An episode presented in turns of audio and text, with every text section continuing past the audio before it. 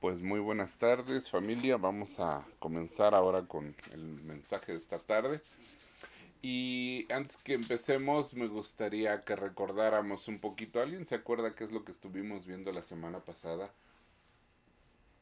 Estuve viendo el arca del pacto.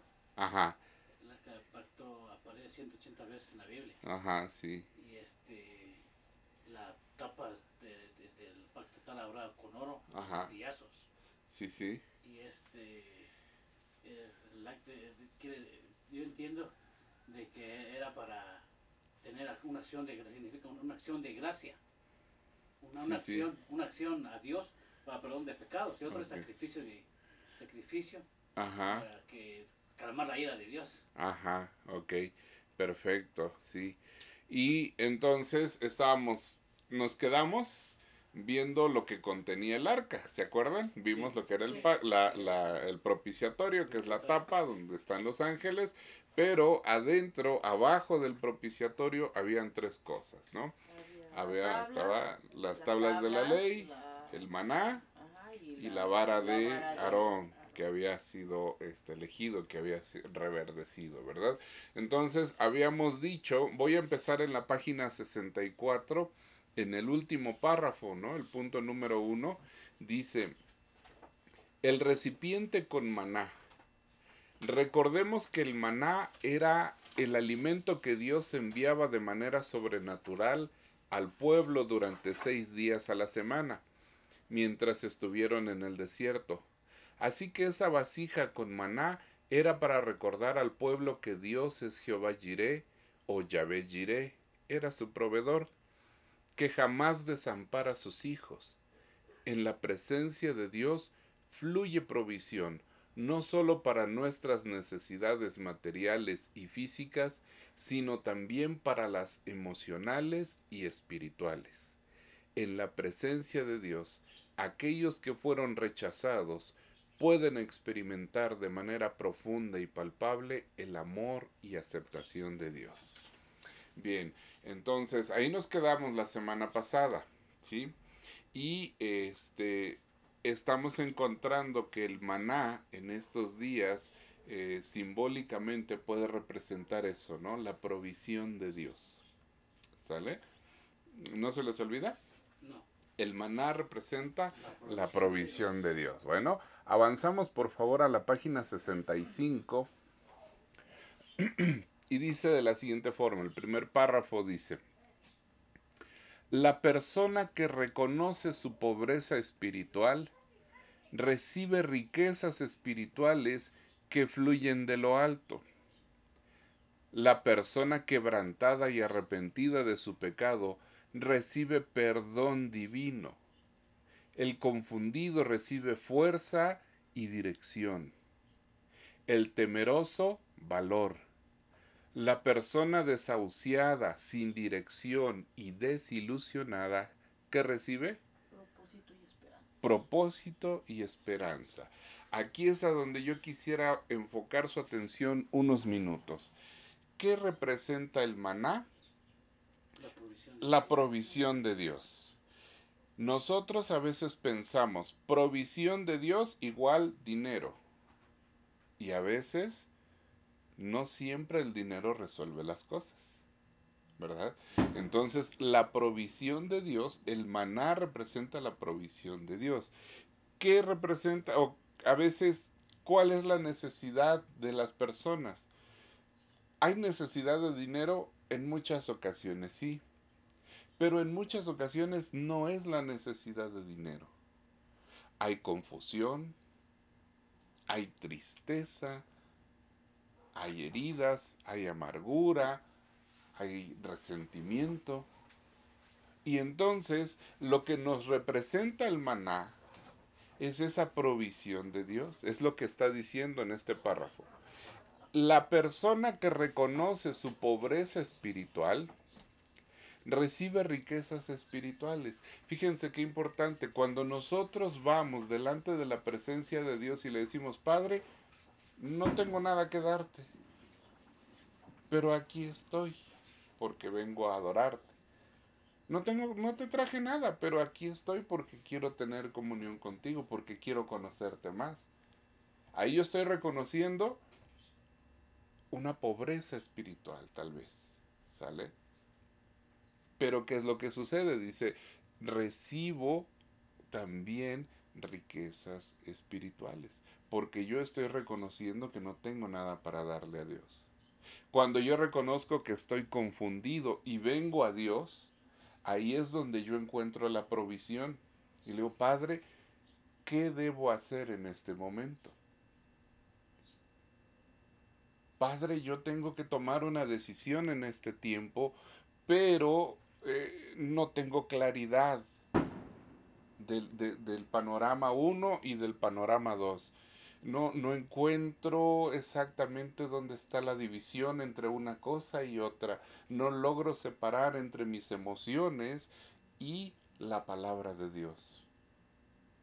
Estoy tan enojado, estoy tan triste, estoy tan molesto, estoy tan frustrado, tan lastimado, lo que sea, que en este momento no encuentro la claridad para tomar una decisión. Ayúdame. ¿Qué estoy haciendo ahí? Estoy reconociendo que no tengo la capacidad. ¿Qué hace Dios? Me da esa capacidad, me da la provisión que yo necesito. Entonces, cuando hablamos de provisión, no solamente hablamos de dinero, de efectivo, sino de todo aquello que nosotros requerimos. Hay personas que de pronto dicen, bueno, yo ya no quiero vivir porque pues no tiene sentido la vida para mí. Ah, ahí Dios te va a dar un propósito.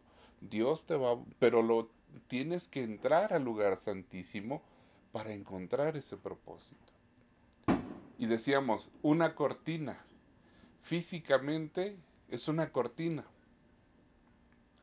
Emocionalmente a veces es un abismo, no es un muro infranqueable, es una cortina de acero que no podemos pasar. Espiritualmente hay dos querubines que están deteniendo, pero no a la persona, están deteniendo al pecado. Entonces, ¿qué tengo que hacer para lograr penetrar esa cortina? Renunciar al pecado, ¿no? Dejar el pecado, arrepentirme de ese pecado y entonces poder entrar al lugar santísimo. Ahí voy a encontrar el maná, que representa la provisión de Dios. ¿Sí? ¿Vamos bien? Sí. ¿Sale? Ok. Dos. Seguimos leyendo, por favor. Dos. La vara de Aarón que floreció.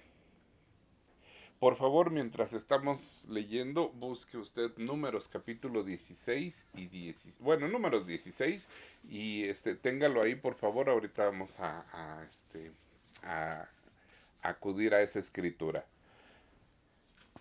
Dice aquí en la lectura, dos, la vara de Aarón que floreció. Antes, que habla, antes hablamos acerca de la, re- la rebelión de Coré. ¿Sí se acuerdan de Coré? Aquel que decía, ¿por qué Moisés? ¿Por qué Aarón? ¿Sí se acuerdan? Y que murieron 250 más esos tres. Y las familias de ellos se los tragó la tierra. ¿Se acuerda usted? Ok, bien. Entonces decíamos, y como muchos cuestionaban la autoridad de Moisés y Aarón, eso está en números 16. Des- Busqué 17, perdón, hermano. ¿Mande? Busqué 17. Ah, sí, está bien, sí, 17, sí, está bien el 17, sí, gracias. Dice, después que murieron miles por ese acto de rebeldía, Dios le indicó a Moisés que los príncipes de cada tribu le debían proveer de una vara, que seguramente estaba seca de tanto andar por el desierto, para que los representara. En cada vara se debía escribir el nombre del líder de la tribu. Sobre la vara de la tribu de Leví se escribió el nombre de Aarón. Luego Dios declaró, ahora sí, números 17.5, mi hermanita, por favor, si me ayuda. Mientras usted lo encuentra, yo se lo leo aquí. Dice, florecerá la vara del varón que yo escoja.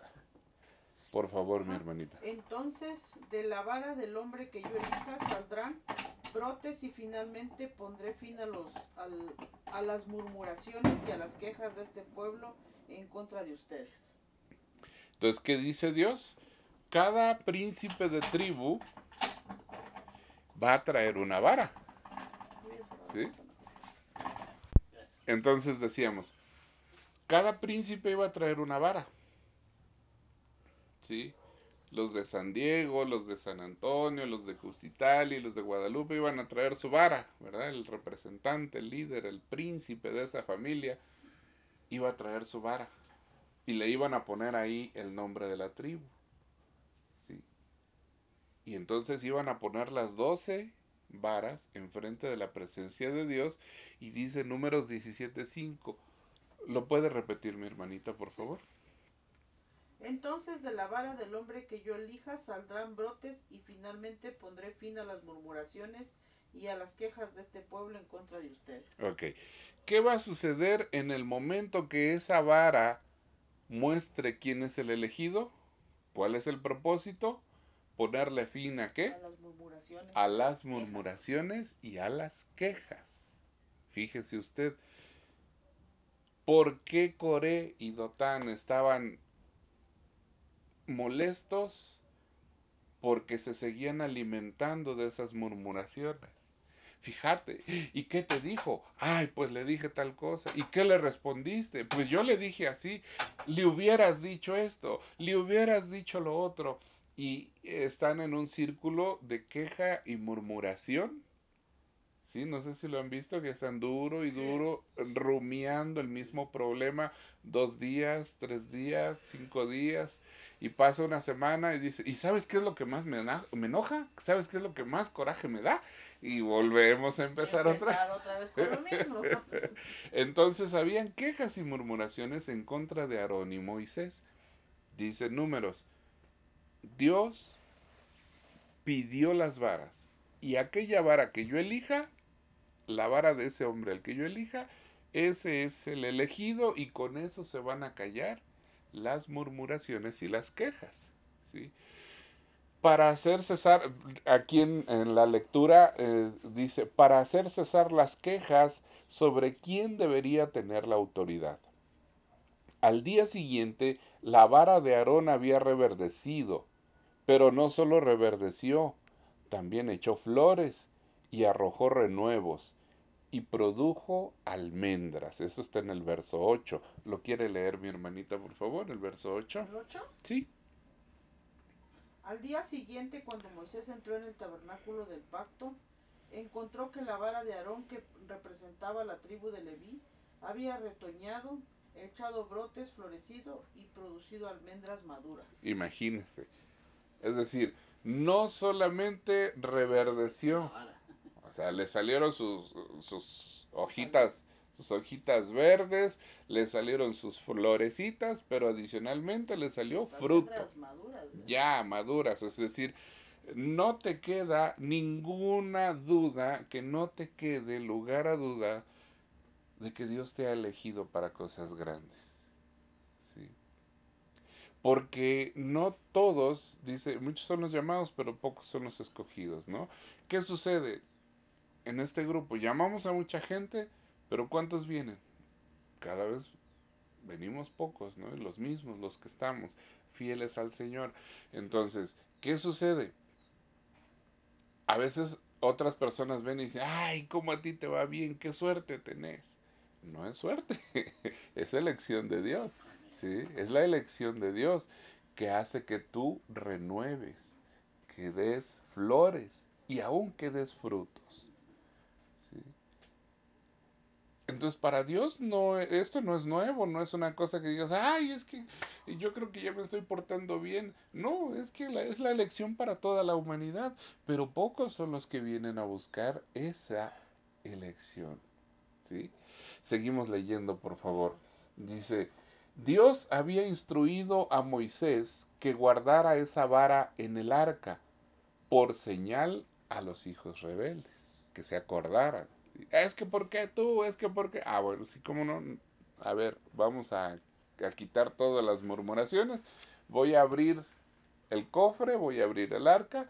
Y mira, ¿qué vara está aquí? Ah, no, pues es la de Aarón y es la que reverdeció. Ah, bueno, entonces. Shaban. ¿Sale? Para que no siguieran las murmuraciones. ¿Sale? Seguimos leyendo, por favor. Así que esta vara representaba al sacerdocio escogido y aprobado por Dios, y no acepta sustitutos. Por lo tanto, solo Jesucristo fue escogido para abogar por nosotros a nuestro favor. En la Biblia usted no encuentra a nadie más, a ningún otro nombre, ningún otro personaje a lo largo del Antiguo Testamento y a lo largo del Nuevo Testamento. Dios nunca dice, ah, este es también otro abogado, este es también otro intercesor. ¿Verdad que no? Solamente encontramos a Jesús.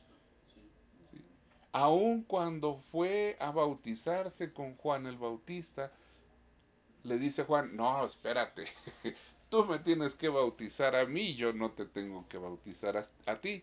Y el Señor Jesús le dice, no, espérate, hazlo, así tiene que suceder, para que cumplamos toda la escritura, así tiene que suceder.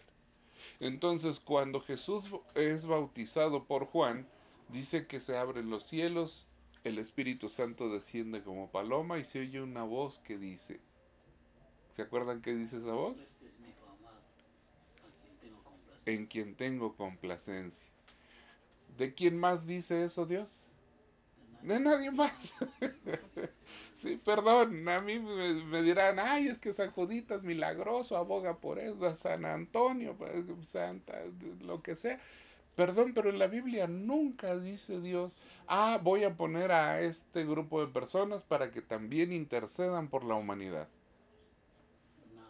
No se encuentra. Y yo sé que esa, esa es una verdad que crea mucha ámpula, ¿no? Que crea roncha en las personas. Porque, ay, te va a castigar la Virgencita, te va a castigar San Fulanito. Porque cuesta trabajo recibir esta verdad. Solamente la elección de Dios solamente cayó en el Antiguo Testamento sobre Aarón para que fuera el sumo sacerdote. Y después vio que no podía Aarón con la responsabilidad, que tarde o temprano iba a morir. Y entonces sus hijos iban a heredar y luego sus nietos, sus bisnietos. Pero como ya los bisnietos no vieron todas las maravillas, todos los milagros, ya llegaban y que, que, ah, sí, vamos a echarle aquí un, dos, tres, cuatro, ya rápido, sí, para que vayamos a echar fútbol, pues, ¿no? Ya, vamos, ¿no? Ya llegaban y hacían todo rapidito porque era su trabajo. No era una relación de comunión. No había una relación de amistad como con Moisés. No, para ellos era su trabajo. Mátelo voy al cordero porque ya, para que vayamos a echar fútbol, para que lo echemos en barbacoa. Denle rápido, rápido, rápido. ¿Sí? ¿Ya está listo? Sí, ya, ya estoy listo, ya estoy listo. Y a veces yo me imagino que habían sumos sacerdotes que no se purificaban del todo, pero en la infinita misericordia de Dios decía, bueno, pues si los mato a todos, ¿quién va a venir a recibir la bendición del pueblo? ¿no? Entonces, este, bueno, pues está bien, te voy a dar chance. Entonces, como Dios ve que no, Aarón, el ministerio de Aarón no va a poder prolongarse por mucho tiempo, le pide a su hijo que él venga y sea nuestro sumo sacerdote, que salga del lugar santísimo y de toda la gloria y de todo el esplendor, adopte una forma como la tuya, como la mía, con dos ojos, con dos manos, con dos pies, con dos oídos, con una voz audible que muchas personas pudieron tocar. ¿Se acuerdan que veíamos eso hace tres semanas? Juan se recostaba sobre el pecho de Jesús y decía, oh, te quiero mucho. Ah, sí, yo también te quiero mucho, le decía Jesús. Es que qué bárbaro. ¿Cuántas cosas haces? Ah, mayores cosas harán ustedes. ¿De verdad? Sí, claro. Así lo dice mi padre. Mayores cosas que las que yo hago harán ustedes. ¡Wow! Oye, qué buena onda haberte encontrado, Jesús. ¿Verdad que sí? Sí. Oh, qué padre, qué buena onda. Y están platicando dos amigos, pero el mismo Juan está orando un día y de pronto abre los ojos y ve una visión y ve una, una cosa espectacular, una cosa esplendorosa y se queda sorprendido y le dice, tranquilo, soy yo, el alfa y el omega, el que estaba ahí contigo, sobre el que recostabas tu cabeza, soy yo, sigo siendo yo, nada más que esta es mi verdadera forma, esta es mi verdadero aspecto. Dice, yo caí como muerto, hasta que vino y me tocó el hombro, me dijo, tranquilo, no tengas miedo, necesito que escribas esto. Y entonces me paré con temor y temblor porque su voz era como el estruendo de muchas aguas, porque sus vestiduras eran blancas, su cabello era blanco como la sus pies eran de bronce refulgente, como bronce bruñido, o sea, brillante, todo rodeado de gloria. Ese es Jesús, a quien Dios eligió para que sea nuestro sumo sacerdote en este tiempo. Amén. Sí, vamos. Sí, gracias. Ajá. Entonces, dice, seguimos leyendo, dice, la vara también habla de nuestra autoridad sobre el enemigo. Y entre más estemos en la presencia de Dios, esa autoridad irá en aumento. Fíjense qué importante esto. La vara también habla de nuestra autoridad sobre quién? El enemigo. Sobre el diablo. Gracias, mi hermanita. La vara habla de nuestra autoridad sobre el diablo.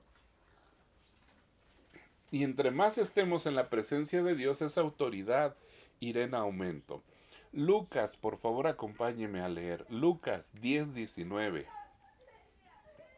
Dice el Señor Jesús, tengan la seguridad de que les he dado autoridad de aplastar escorpiones y serpientes y autoridad sobre todo el poder del enemigo. Nada les hará daño. ¿Cómo dice ahí mi hermanita? Miren, les he dado autoridad sobre todos los poderes del enemigo. Pueden caminar entre serpientes y escorpiones y aplastarlos. Nada les hará daño. Ok.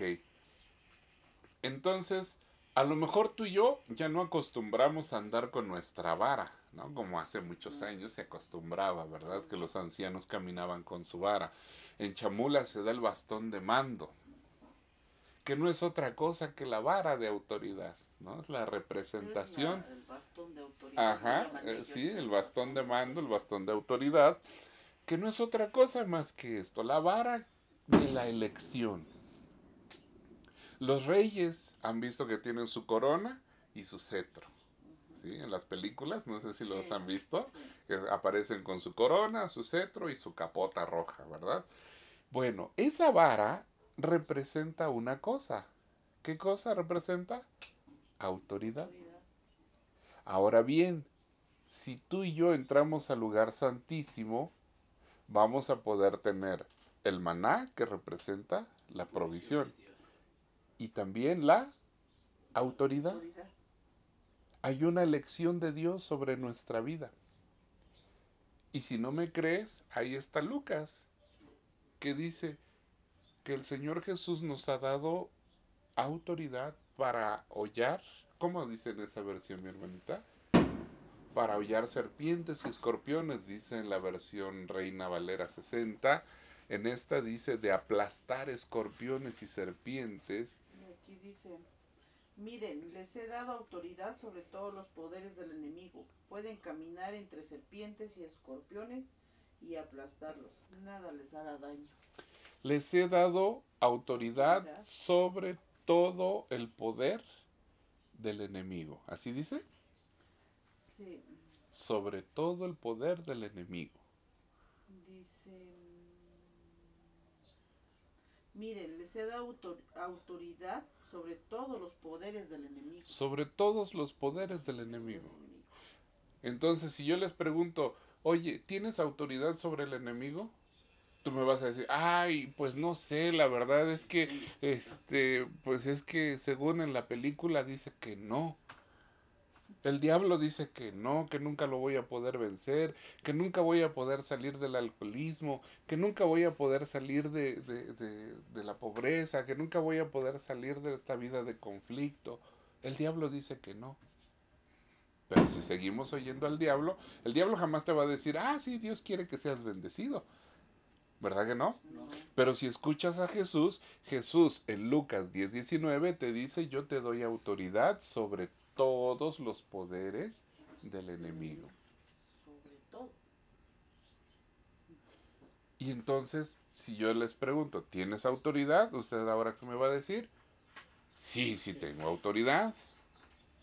Me da miedo ejercerla, pero sí tengo autoridad. no sé cómo ejercerla, pero sí tengo autoridad.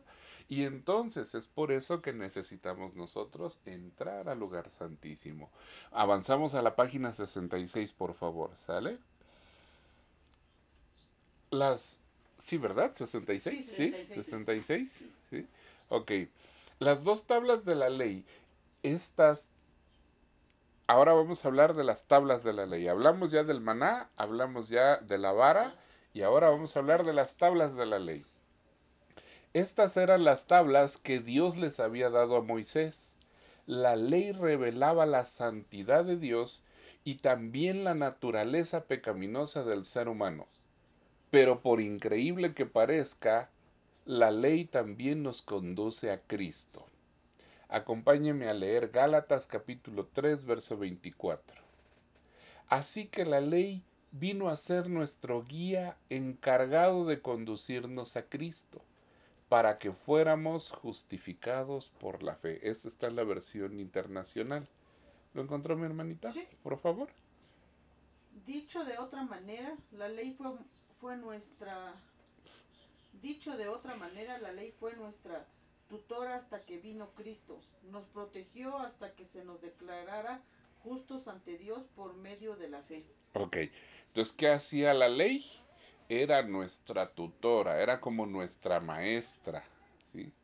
Así como los niños, ¿no? De primaria, que están dos por dos, cuatro, dos por tres, eh, dos, por dos. Así la maestra, ¿no? Así la ley nos iba llevando de la mano hasta que vino Cristo.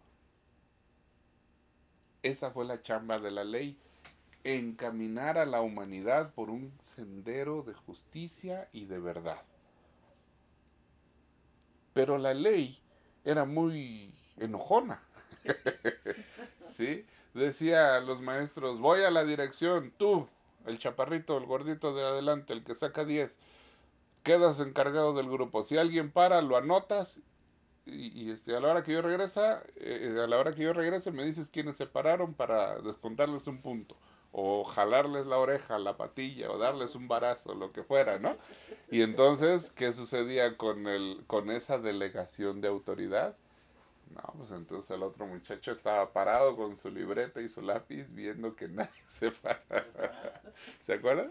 Sí, y si me apuntaba salía madre. sí, sí, así era, así. Bueno, así era la ley, ¿no? Que decía, ah, fulano eh, adulteró, fulano robó, fulano es chismoso, fulano es ladrón, fulano, fulano, fulano, y andaba señalando la ley. Pero su chamba no era de señalar, sino era conducirnos hasta Cristo. ¿Sí? Dice, seguimos leyendo por favor. Es importante notar que la ley que el hombre no pudo guardar fue una de las tres cosas guardadas en el, en el arca. La ley revela nuestra pecaminosidad. Nos dice culpables. Pero sobre la ley o encima del arca, Dios puso el propiciatorio o la silla de la misericordia. En otras palabras, sobre la ley estaba nuestro perdón en Cristo. ¿Sale? Por favor, piense en lo siguiente. La primera vez que se quebrantó la ley, murieron tres mil personas. Éxodo 32, 28. ¿Se acuerda qué sucedió cuando Moisés venía bajando con las tablas de la ley? Sí. ¿Qué pasó? Ya tenían un dios. Un becerro de oro, becerro ¿no? de oro, Que habían hecho un becerro de oro. como dios para ellos. Sí. ¿Qué sucedió? Dice Éxodo 30. ¿Lo encontró mi hermanita? Éxodo no lo ¿No? busqué, ¿No lo buscó? Juan. ok, bueno. Dice que Dios le dice a Moisés, hey, hay fiesta ahí en el barrio. Hay fiesta en el barrio. Ya son los maitines. hay fiesta ahí en el pueblo. No, dice, ¿cómo crees? Sí, hay fiesta. Córrele porque no sé qué harán, habrán hecho ya estos señores. Entonces bajó Moisés rapidísimo y ¿qué dice ahí mi hermanita? Éxodo 32, 28. Entonces los levitas obedecieron la orden de Moisés y ese día murieron unas tres mil personas. Ese fue el castigo traído por la ley. Mueren tres mil personas. Fue la primera vez que se, se leyó la ley y por haberse leído la ley por primera vez, tres mil gentes murieron. Ahora sigamos leyendo, por favor. En cambio, la primera vez que se anunció la gracia, tres mil personas fueron salvadas. Hechos capítulo 2, verso 41. ¿Se acordará usted que el Señor Jesús les dijo, bueno, quédense en Jerusalén hasta que descienda sobre vosotros el Espíritu Santo? Y una vez que haya descendido el Espíritu Santo sobre ustedes, me seréis testigos en Judea, en Samaria y hasta lo último de la tierra. ¿Se acuerdan? Sí. En ese, en ese contexto vamos a ir ahorita. Hechos capítulo 2, verso 41. Los que creyeron lo que Pedro dijo fueron bautizados y sumados a la iglesia en ese mismo día como tres mil en total. como tres mil en total. Una vez que el Espíritu Santo llenó ese aposento alto, dice que el Espíritu Santo descendió y se verían como lenguas de fuego repartidas sobre cada uno de ellos. Entonces Pedro se levantó y empezó a hablar con denuedo, señores, les voy a hablar de Cristo, ese que ustedes crucificaron y que nació en Belén y que comienza Pedro a hablar, a, a explicar la vida de Cristo dice, los que creyeron a lo que Pedro estaba diciendo, fueron bautizados ese mismo día. ese mismo día. ¿Cuántas personas? Más de tres mil. Más de tres mil. En- Como tres mil. en Como total, tres eso. mil, sí. Entonces, la primera vez que se lee la ley, mueren tres mil. La primera vez que se habla de gracia, son salvados Tres. tres mil. ¿Sí se dan cuenta de la diferencia? La ley nos conduce, pero si no cumplimos, trae muerte. Pero la gracia te rescata desde donde estabas, me rescata, nos rescata desde el punto en donde estemos y nos trae a salvación. ¿Sí o no tenemos un Dios maravilloso? Amén. Acompáñenme a leer Juan capítulo 1, verso 17. Dice en la palabra de Dios para todos, Dios dio la ley por medio de Moisés, pero el generoso amor y la verdad llegaron por medio de Jesucristo. ¿Cómo dice ahí mi hermanita? Pues la ley fue, pues la ley fue dada por medio de Moisés, pero el amor inagotable de Dios y su fidelidad vinieron por medio de Jesucristo. Amén. Entonces, en la presencia de Dios fluye revelación. Es decir, Dios nos da un mayor entendimiento de su palabra. A la vez nos revela su grandeza y magnificencia, provocando en nosotros un mayor asombro y gratitud por la obra que Él ha hecho en nuestras vidas.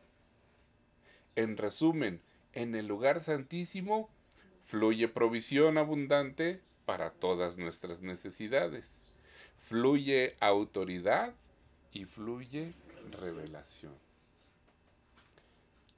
¿Dónde encontramos la provisión? En el maná. La autoridad en la vara. Y la visión, la revelación a través de la palabra. La ley deja de ser ley y se convierte ahora en la palabra de Dios. ¿Sale? ¿Sí, sí, sí lo vemos? ¿Vamos bien? ¿Sí? Ok. Tres, una advertencia. El arca contaba con anillos a través de los cuales se colocaban varas para cargarla, porque había instrucciones específicas sobre cómo cargarla y transportarla. Página 67. Hay un incidente trágico sobre el tema que nos enseñan la importancia de hacer las cosas como Dios manda. Ya tenemos una idea de cómo David amaba a Dios, así que cuando se estableció como rey en Jerusalén, uno de sus primeros actos oficiales fue regresar el acta, el arca, perdón, a Jerusalén, porque había estado resguardada en casa, en una casa en otro pueblo por muchos años. El anterior rey no había experimentado la presencia de Dios, por lo tanto no la anhelaba como David, de modo que no le interesaba tenerla cerca. Creo que no hay mucho que explicar ahí, ¿verdad? Dice, les platico, en esta ocasión el rey David quiso trasladar el arca, pero en vez de atender las instrucciones de Dios, lo quisieron hacer a su modo. Primera de Crónicas, capítulo 13, versículos 9 y 10. Se los leo aquí en la pantalla. Dice, cuando llegaron al lugar donde se trilla el trigo, propiedad de Quidón, los bueyes tropezaron, haciendo caer el cofre. Pero Usa alcanzó a sostenerlo antes de que se cayera. 10. Sin embargo, la ira del Señor se volvió contra Usa y lo mató por haber tocado el cofre. Usa murió allí mismo delante de Dios. ¿Lo encontró mi hermanita? Sí. Por favor. Cuando llegaron al campo de trillar de Nacó, los bueyes tropezaron y Usa extendió la mano para sujetar el arca. 10. Entonces se encendió, se encendió el enojo del Señor contra Usa y lo hirió de muerte porque había puesto su mano sobre el arca. Así fue como Usa murió allí en presencia de Dios. A veces yo cuando lo leí por primera vez dije, ay, qué exigente, ¿no? O sea, si es un Dios de amor, ¿por qué no le permitió?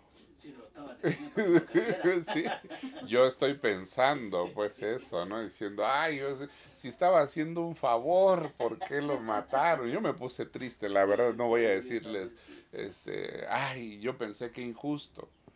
Pero después, conforme fui leyendo, imagínese usted, el sumo sacerdote tenía que purificarse durante todo un año para entrar un ratito, un rato, un día al año. Y este otro cristiano iba así y de repente ve que se va a caer y entonces él de buena voluntad, de buen corazón, quiere hacer un acto bueno. Y entonces aprendí que muchas veces tenemos buenas intenciones, pero malos fundamentos. Yo quiero que mi hijo sea recto, pero a cada rato lo insulto. ¿Qué son sos? burro, por eso que sonso, que eso te enseñan en la escuela. Según yo, ¿qué quiero hacer? Educarlo, ¿no? Que vaya por el camino recto. Pero ¿cómo lo estoy educando? Con un mal fundamento. Con un mal fundamento. Mi corazón es bueno, quiero educarlo. Pero mi fundamento es incorrecto.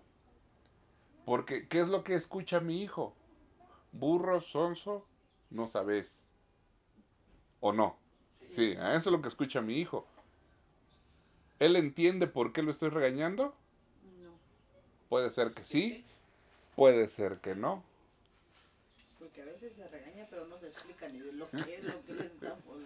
La otra, ¿no? ¿Cuánto es 2 más 2? 3. ¿Cómo va a ser 3? Y pa, pa, ¿cómo 3? ¿Cómo 3? ¿Cuánto es 2 más 2? 5. ¿Cómo 5? Y pa, pa, pa, pa. Y esa adivinanza. ¿Cuánto es 2 más 2? A ver. 7. ¿Cómo 7? Y pas, entonces el niño ya no sabe, ya se bloqueó, Ya ya, tiene temor. ya no sabe, porque la próxima que yo diga me va a tocar otra tanda igual. Entonces da igual que yo diga 10, como 25, como- como 50, me van a pegar. Finalmente, después de dos horas, dice el niño, "Ah, a ver, ya dije dos, ya dije tres, ya dije cinco, ya dije siete, ya dije diez, ya dije veinte mil, cien. Ah, cuatro, nueve, cuatro. Eso, eso. Eso no podías hacer. Sonso. Todavía le hacemos así, ¿no? El último mandoble para que... Te pregunto, ¿el niño le, ente- le quedó claro el proceso? ¿Aprendió que 2 más 2 es 4? No. No, por supuesto que no. Tengo la buena intención de educarlo, pero el mal fundamento. Pasa lo mismo aquí. Tiene la buena intención, no quiere permitir que caiga la presencia de Dios, pero no está purificado, o sea, no se preparó, a él no le corresponde. Y entonces tú dices, ah, bueno, pues ni modos, ¿no? toca, toca enfrentar las consecuencias, ¿sí? Porque si Dios dijera, bueno, está bien, no, no, no pasa nada. Ah, bueno, si Usa fue y lo tocó, pues yo también puedo ir y tocarla. ¿No? Entonces ya cualquiera puede venir y manosear la presencia de Dios, ¿no lo cree usted? Entonces Dios dice, híjoles, qué pena, pero tengo que actuar en consecuencia. De nada, de nada hubiera servido el año que se ¿Te imaginas? O sea, si iba a abaratar así yo, Sí, sí. cualquiera iba a poder tocar el arca. Y entonces dije, ah, ok, hay razón, hay una razón de peso. Cuando yo lo leí dije, ay, qué mala onda, lo hubiera dejado. Pero no, necesitó hacer esa Mi corrección. hermano no, no, no se puede ver como usa, pues, que no estaba concentrado. No estaba, sabía, pues, que sí. no, no se podía tocar, él lo sabía. sí. Pero les repito, la buena intención, Sí. pero el Sí, mal fundamento, sí. ¿no? Entonces seguimos leyendo. David y sus hombres usaron una carreta nueva, especialmente preparada para transportarla, pero Dios había dado órdenes específicas en cuanto a cómo mo- mover el arca. Debía ser cargada en hombros por los levitas, con varas de madera. ¿Por qué no mejor en una carreta? Porque representa a las obras humanas solo podía ser acarreada por los hombres dedicados y apartados, hombres santos. Pero David y sus hombres iban cantando y tocando instrumentos musicales mientras se trasladaba el arca. ¿Por qué pasó eso? Porque estaban desobedeciendo las instrucciones de Dios. Cuando los bueyes tropezaron, el arca iba a caerse. Usa la detuvo con su mano, una mano no purificada tocando la santidad de Dios. Todos sabían perfectamente que nadie podía tocar el arca bajo ninguna circunstancia, de modo que Dios no fue injusto al reaccionar ante lo sucedido. Página 68. Desear la presencia de Dios en nuestra adoración no significa que podemos hacerlo a nuestra manera. Es mejor que lo hagamos a su manera. Y su manera es usar a personas consagradas y santificadas que comprenden la adoración. La consagración de estas personas es más importante que cualquiera de sus habilidades. Cuando una persona no consagrada, entre paréntesis, carnal, está liderando, podemos esperar la muerte espiritual. Hay otra lección en esta historia. Usa era hijo de Abinadab y era precisamente en su casa donde había estado el arca durante mucho tiempo. Probablemente Usa estaba tan acostumbrado al arca que pensó que por convivir tanto tiempo podía tocar al arca. Quizá perdió el respeto, el asombro y el temor por la presencia de Dios. Quizá ya veía la presencia de Dios como algo ordinario. Aprendamos esto. El reconocer que Dios puede ser nuestro amigo, es nuestro Padre amoroso, no cambia el hecho de que Él es santo.